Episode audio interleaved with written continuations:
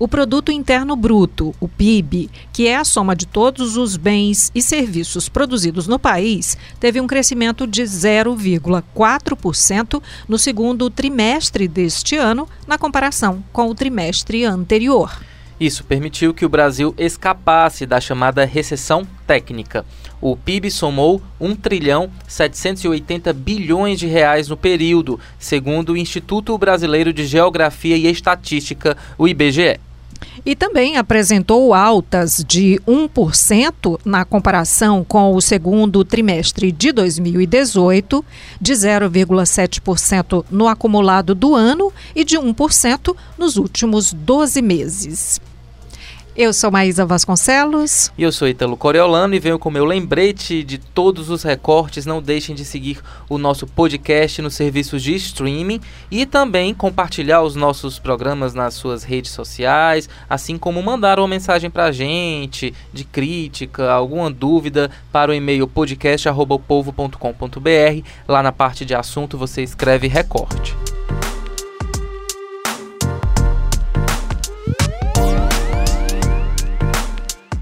No recorte de hoje, nós estamos no estúdio com o editor do Caderno de Economia, Raoni Saraiva. Oi, bem-vindo. Olá, Maísa. Olá, Ítalo. E com o repórter Samuel Pimentel. Oi, Samuel. Olá, Maísa. Sempre um prazer. E também com a Beatriz Cavalcante. Bem-vinda. Olá, obrigada pelo convite. Pessoal, sejam bem-vindos. Bem, na comparação do segundo com o primeiro trimestre deste ano, a alta de 0,4% foi puxada pelos crescimentos do setor de serviços e também da indústria. A agropecuária, né, acabou aí sendo uma surpresa, recuou no período. Como é que podemos analisar esse resultado? Né? A agropecuária, né, o agronegócio, que era visto como motor da economia brasileira. Então, Ítalo, né, nesse segundo trimestre do ano de 2019, o agropecuária, né, como você bem mencionou, que vem puxando aí a economia do país, né, não teve um bom desempenho é, no período, né? Por sinal, caiu 0,4%. É, pelo lado da produção, a alta do PIB foi puxada pelo setor de serviços, que avançou 0,3%, e pela indústria, que cresceu aí 0,7%. Você destacou aí é, o que foi que puxou né, dentro da indústria? É, foi a indústria da transformação, né, que é o setor que transforma as, as matérias-primas em produtos finais, e a construção civil também foi outro segmento que é, é, teve aumento nesse segundo trimestre do ano, puxada né, por imóveis e não por infraestrutura, ou seja, foi a venda de imóveis, né, a construção de imóveis que, que puxou aí é, o setor da construção civil e não obras de infraestrutura. Né? Então a gente tem que é, dizer que pela indústria da construção, quem puxou foi a indústria da transformação e a construção então, civil. Então não foi por conta de obras do governo? Não, foi não por foi por conta das chamadas que a gente chama é, obras pesadas, né? Da construção pesada. É bom a gente destacar também que no último ano, em 12 meses, a construção subiu 2%, né? É, depois de mais de 20, de, de 20 trimestres consecutivos de queda, é, a gente teve esse resultado positivo, que é um resultado bom, né? De 2% já dá um, um, um belo salto aí. Mas conforme matéria mesmo feita pelo povo, uh, as, a venda de imóveis de alto padrão, elas lideraram essa subida da construção civil. E tem um, uma grave aí, porque os repasses para as obras do Minha Casa Minha Vida, que é um programa que ele movimenta bastante a construção civil e a economia do país, porque ele rende muitos empregos, ele gera muito dinheiro na economia, esses repasses eles estão atrasados, chegam a atrasar cerca de 90 dias. E o próprio André Montenegro, que é o presidente do sindicato das construtoras aqui do Ceará, ele falou nessa matéria que esses repasses atrasados eles poderiam sim é, causar um recuo da construção civil é, para os próximos meses, né? Já agora Isso. em agosto, gerar demissões. Isso, ele mesmo projeta um, um quadro assim negativo de. Ou seja, o que está comemorando agora, minimamente, pode, num futuro bem próximo, significar. Porque a gente olha o quadro de queda. segundo trimestre que vai de, de abril a junho, né?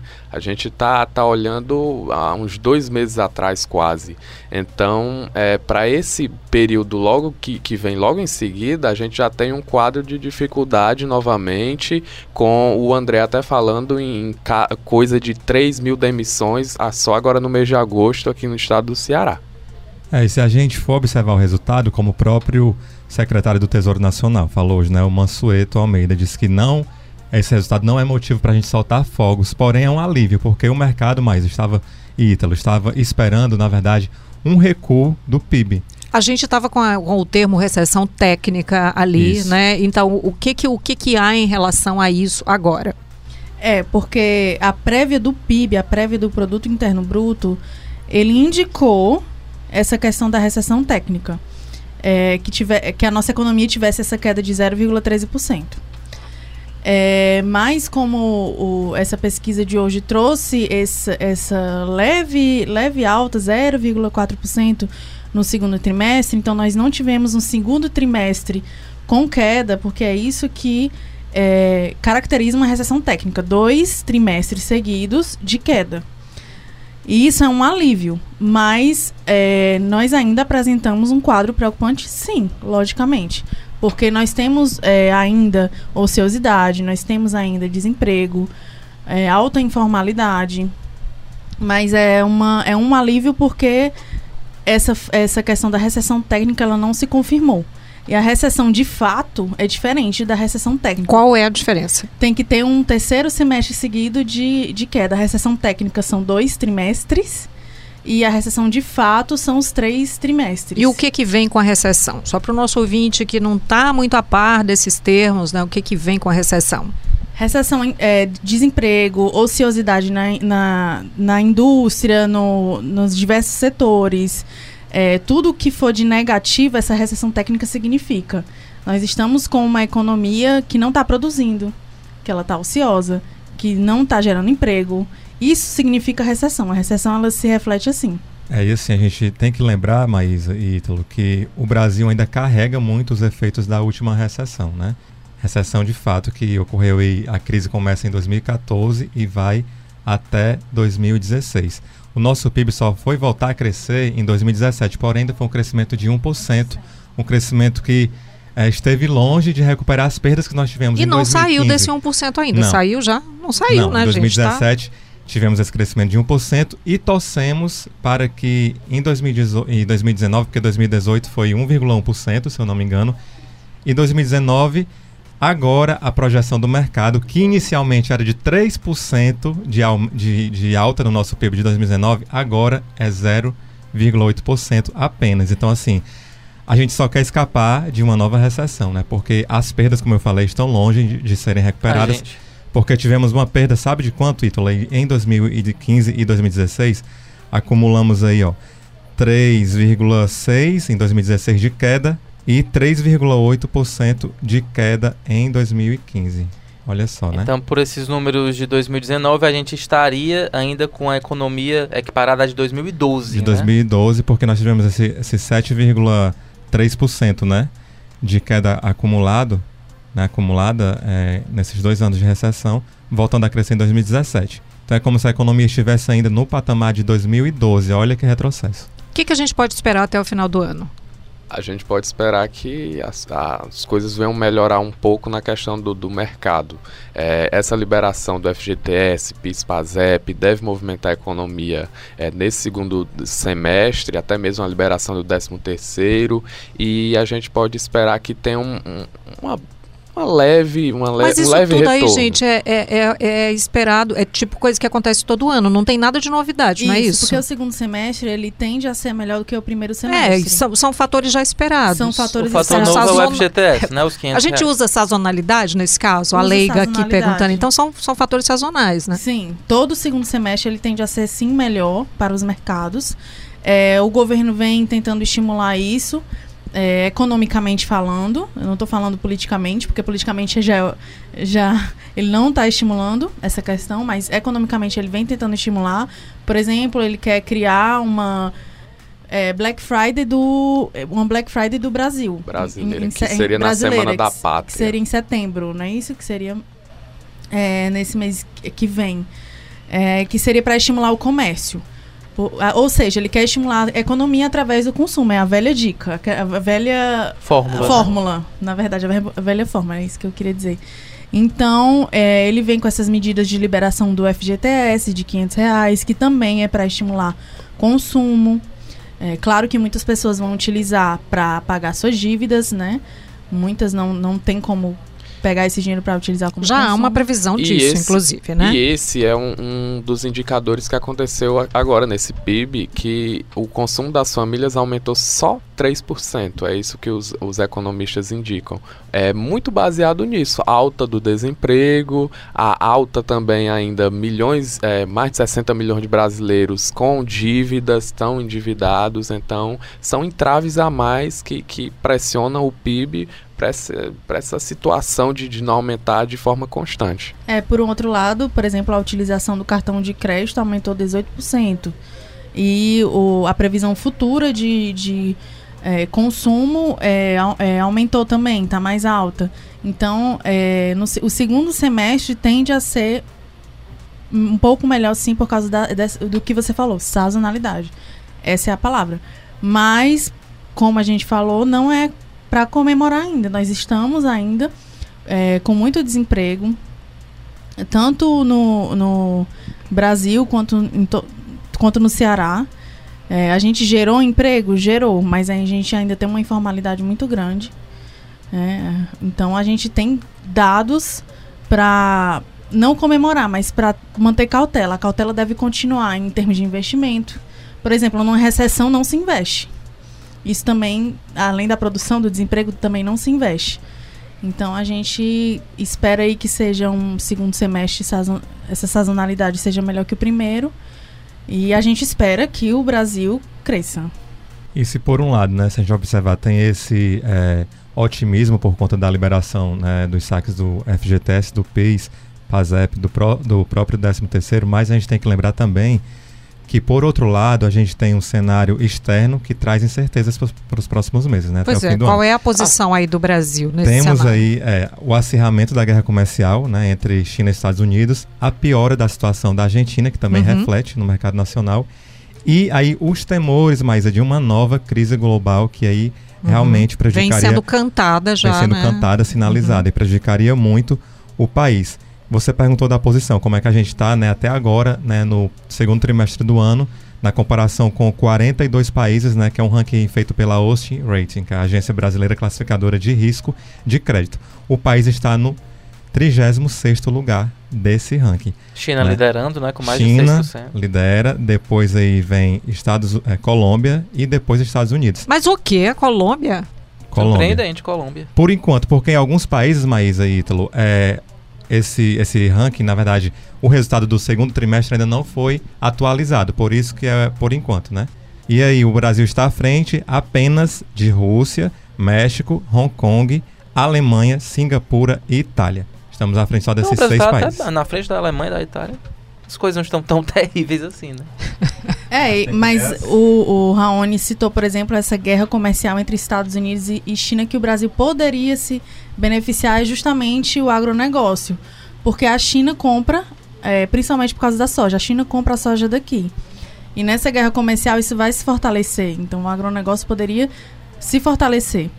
É, eles, os líderes mundiais, né, dos dois países, Estados Unidos e China, eles é, nesta semana eles resolveram arrefecer aí o- os ânimos, falar que estão negociando, mas a gente sabe que por trás disso há uma grande guerra comercial. Principalmente o Trump já falou, ah, as empresas dos Estados Unidos que quiserem produzir na China eh, vão passar por barreira sim, que, que venham produzir aqui, eles querem que as empresas produzam lá, gerem dinheiro lá. Então essa guerra com- comercial ainda tem muito pano para manga e para rolar. E ela afeta diretamente os mercados Sendo que esse pano é produzido na China, né? Exatamente. Mas, para deixar o, o quadro positivo para a gente finalizar esse recorte, a taxa de investimento voltou a crescer é, comparado com o segundo trimestre do ano passado, nesse resultado do segundo trimestre do PIB, é, saltou de 15,3%, saltou é, 6 pontos percentuais, agora estamos em 15,9. Eu estava conversando com economistas que dizem que o nível de, de, da taxa de investimento deveria ser próximo dos 20%, os países desenvolvidos estão na casa do, dos 25%, na China está na casa dos 40 no, nos anos de grande crescimento. Então o Brasil mostra uma recuperação, mas ainda tem um caminho longo para continuar se investindo no país, para a gente recuperar. Onde? Tem Esses vários setores para. É, são vários. Isso num quadro geral. Da hum. necessidade, a gente percebe que ainda se precisa muito investimento em infraestrutura para fazer esse país voltar a andar. Eu só queria frisar um, é, é, um detalhe: a gente não pode falar em recuperação ainda. Recuperação ainda não. Mas a gente. É um alívio. Mas recuperação ainda estamos longe disso.